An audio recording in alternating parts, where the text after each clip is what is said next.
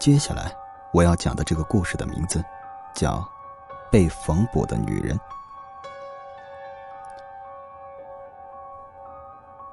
晚上九点左右，学校莫名其妙断电，好像是说一会儿有暴雨，电路老化突然故障，需要抢修。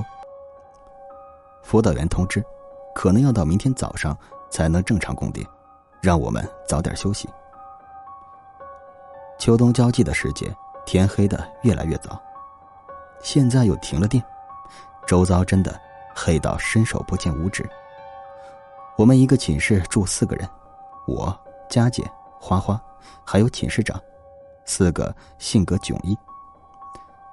我是属于那种好奇猫，什么都想看看。佳姐刚好和我相反，她是比较文静内敛，但是我俩有个共同点，就是胆小。尤其是关于什么牛鬼蛇神，听到都会毛骨悚然直打怵。花花是一个很可爱的女生，颜值很高。大一刚开学那会儿，她总是喜欢穿碎花的裙子，所以后来熟悉了，我们总喊她花姑娘，渐渐的就叫成花花了。她昨天回家，本来应该今晚回来的，刚刚发消息说不回来了，我们猜测。是和她男朋友出去了吧？对了，她男朋友也是我们学校的。寝室长是我们中胆子最大的，性格虎虎的女生。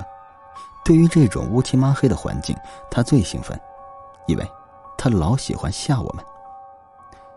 学校停电这种突发状况真的很少见。这种时候，无聊的学生是最兴奋的。我们三个站在阳台往外望。对面的男生把手机闪光灯和手电筒打开，在阳台乱晃，还一阵嚎叫，真是一群幼稚鬼。突然，闪烁的灯光照到了西门对面的一家炸鸡店，应该是灯光的问题，我看的不是特别清楚，只能隐约看见一个穿着裙子、披着头发的女生东张西望，背影模糊，从身高胖瘦看和花花差不多。我眯着眼看，可一瞬间，那个女生不见了。我以为是灯光问题，立马揉揉眼睛，她真的不见了。我们住在六楼最顶层，又在最西侧，所以视线是最宽广的，不可能一个人就凭空消失在视野中。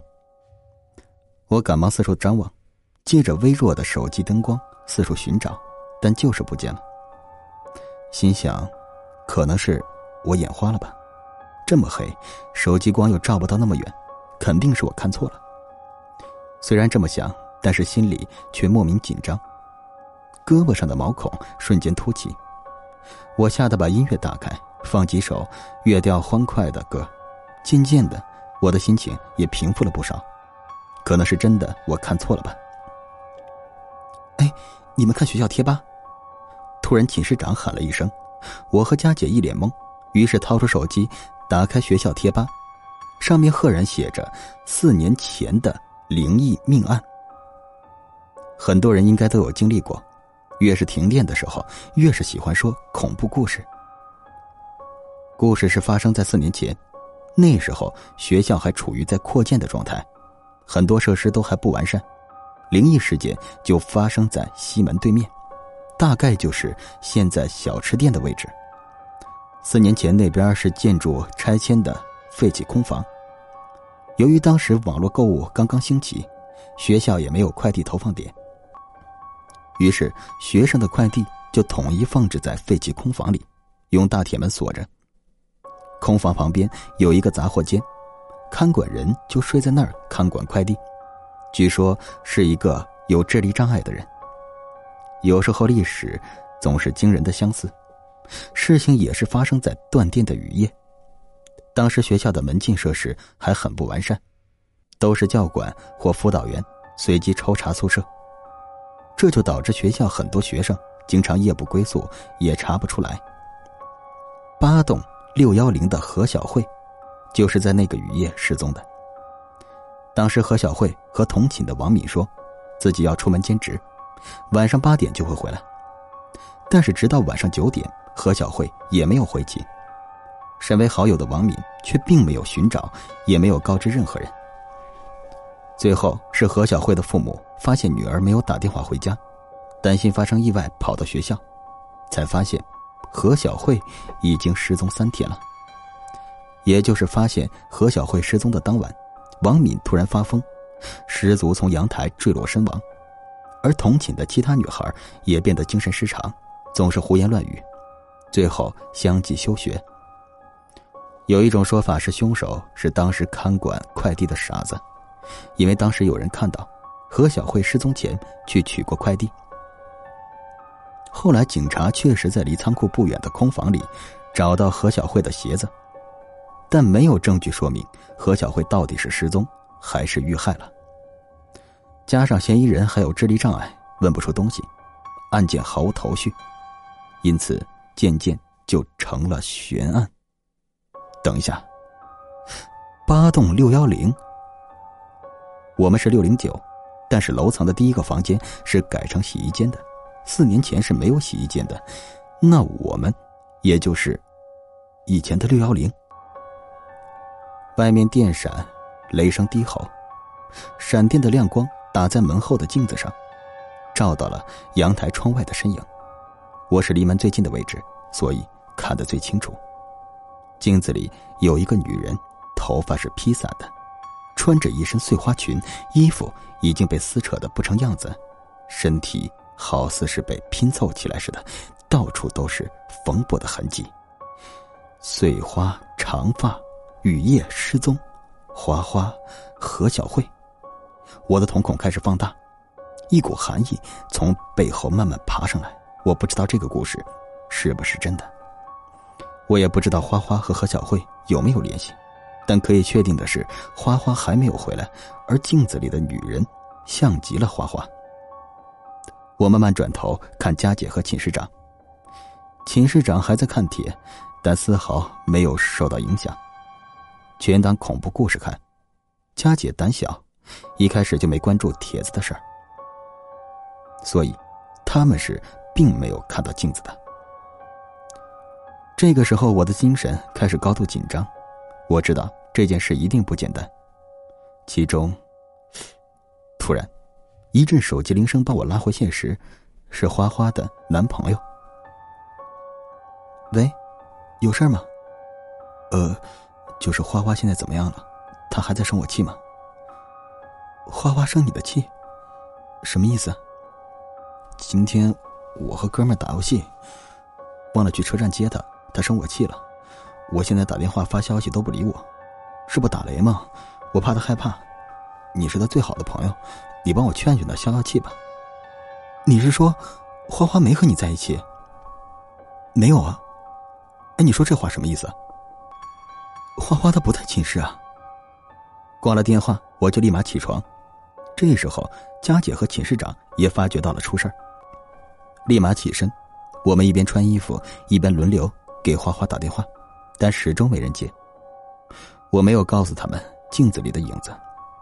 我那一瞬间脑子里突然闪过奇怪的想法：只要我不说，花花就没事儿。我的直觉告诉我，花花很可能就在西门对面的小吃店。没有理由的怀疑，就是单纯的猜测。可是这种猜测随着时间的慢慢流逝，变得越来越强烈。我们三个人慌忙下楼，外面雨很大。噼里啪啦的拍着伞，周遭全是黑色，只有刺眼的手机灯光照出一条条直线。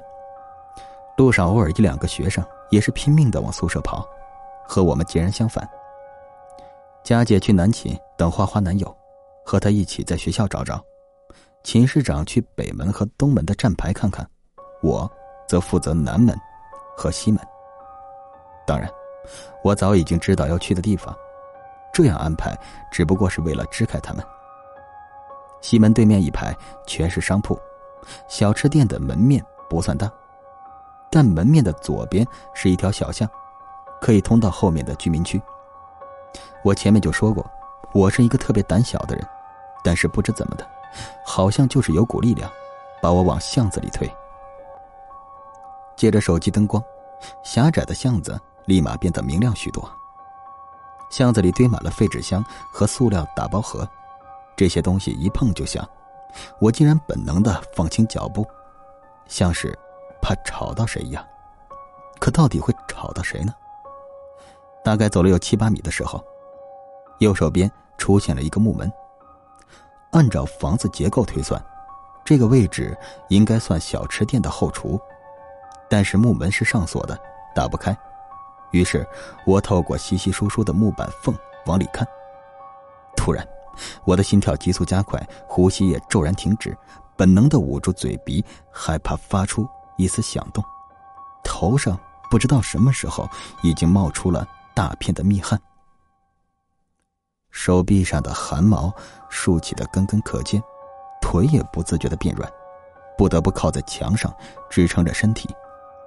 我慢慢的挪着脚，像极了蜗牛，脑子里只有一个念头：快点离开这里。七八米的巷子，我仿佛走了几个世纪，每走一步都被强烈的压迫感和恐惧感包围。离巷口还有一米多的时候，我的衣服已经汗湿了。我过不了那么多了，用尽全身力气冲出巷口，以我最快的速度往学校的方向跑。我一边跑，可是脑子里全是刚才的画面：房间被矿灯照着，光线摇摆不定；花花被捆绑着躺在角落里，身上衣服散乱，但是看不清有什么伤。炸鸡店的老板正在用锅炉烧热水，但是他的表情明显是受了惊吓，动作慌张。差点被溅起的沸水烫到。最让我不寒而栗的是一双眼睛，那个出现在镜子里的女人就站在橱柜旁，而那个女人，和花花长得一模一样的女人，她已经看见我了。她没有追上来，她没有追我，难道她是故意引导我？她知道花花在哪儿？脑子里全是乱七八糟的画面。我一口气跑到西门，刚好佳姐他们也找到了西门。我用尽最后的力气喊佳姐的名字，边跑边指着后面的小吃店。花花花在小吃店，老板，他绑架了花，绑架。话音刚落，我就像被抽干了似的，跌在路上，昏死过去。我再醒来已经是第二天的傍晚了，躺在医院里打点滴，旁边坐着佳姐和寝室长。而隔壁床睡着的就是花花。佳姐说，花花的男友因为太担心，就报了警。警察来了解情况的时候，刚好遇到我边跑边喊，于是立马去了小吃店查看。奇怪的是，炸鸡店老板并没有反抗，反而很快交代了自己的犯罪过程，倒像是他自己被解救了一样。傍晚，我们下楼买饭，房间只有我和花花。我正发着呆呢，花花醒了，我连忙跑过去查看情况，只觉得他眼神空洞，像丢了魂一般。花花，花花转头看向我，眼神变得害怕而胆怯，立马从床上坐起来抱住我，特别用力。我不知道他发生了什么，但是颤抖的肩膀告诉我，他很害怕。我安抚他，不要想太多，现在很安全。坏人也被抓起来了。突然，花花一把抓住我的胳膊。我看见了，我看见了一个女人，她长得和我一模一样，她全身都是血，她身上是被缝起来的，就像被人大卸八块又缝起来一样。什么？花花，你在说什么？那天打车到学校，天已经特别黑了，好像停电了一样。我准备从西门进去。突然间就被人从身后捂住鼻子，就没有意识了。我在醒来的时候，发现自己在一个厨房，然后身边就出现了一个女人，她长得和我一模一样。她说，她叫何小慧。何小慧。我张大嘴巴，喉咙像是被扼住，再吐不了半个字。对，何小慧。她说她是四年前被人杀害的，凶手。就是那个看管快递的假傻子，也就是现在的小吃店老板。所以他看见我会害怕，他把我当成了何小慧。他说我必须死，然后又叫我放过他。听着这些，我的胃突然一阵翻腾，莫名的恶心，脑子里又出现了门缝里的那双眼睛，突然，花花一把按住我的头，强行让我和他对视。我看见花花的瞳孔慢慢扩大，白色渐渐被黑色吞没，眼里开始流血，一滴滴的落在我手上，冰凉的，要把我的手冻住。慢慢的，花花开口说道：“他，他把我分尸了，装在快递里。”好了，以上就是我要为你讲的故事，再见。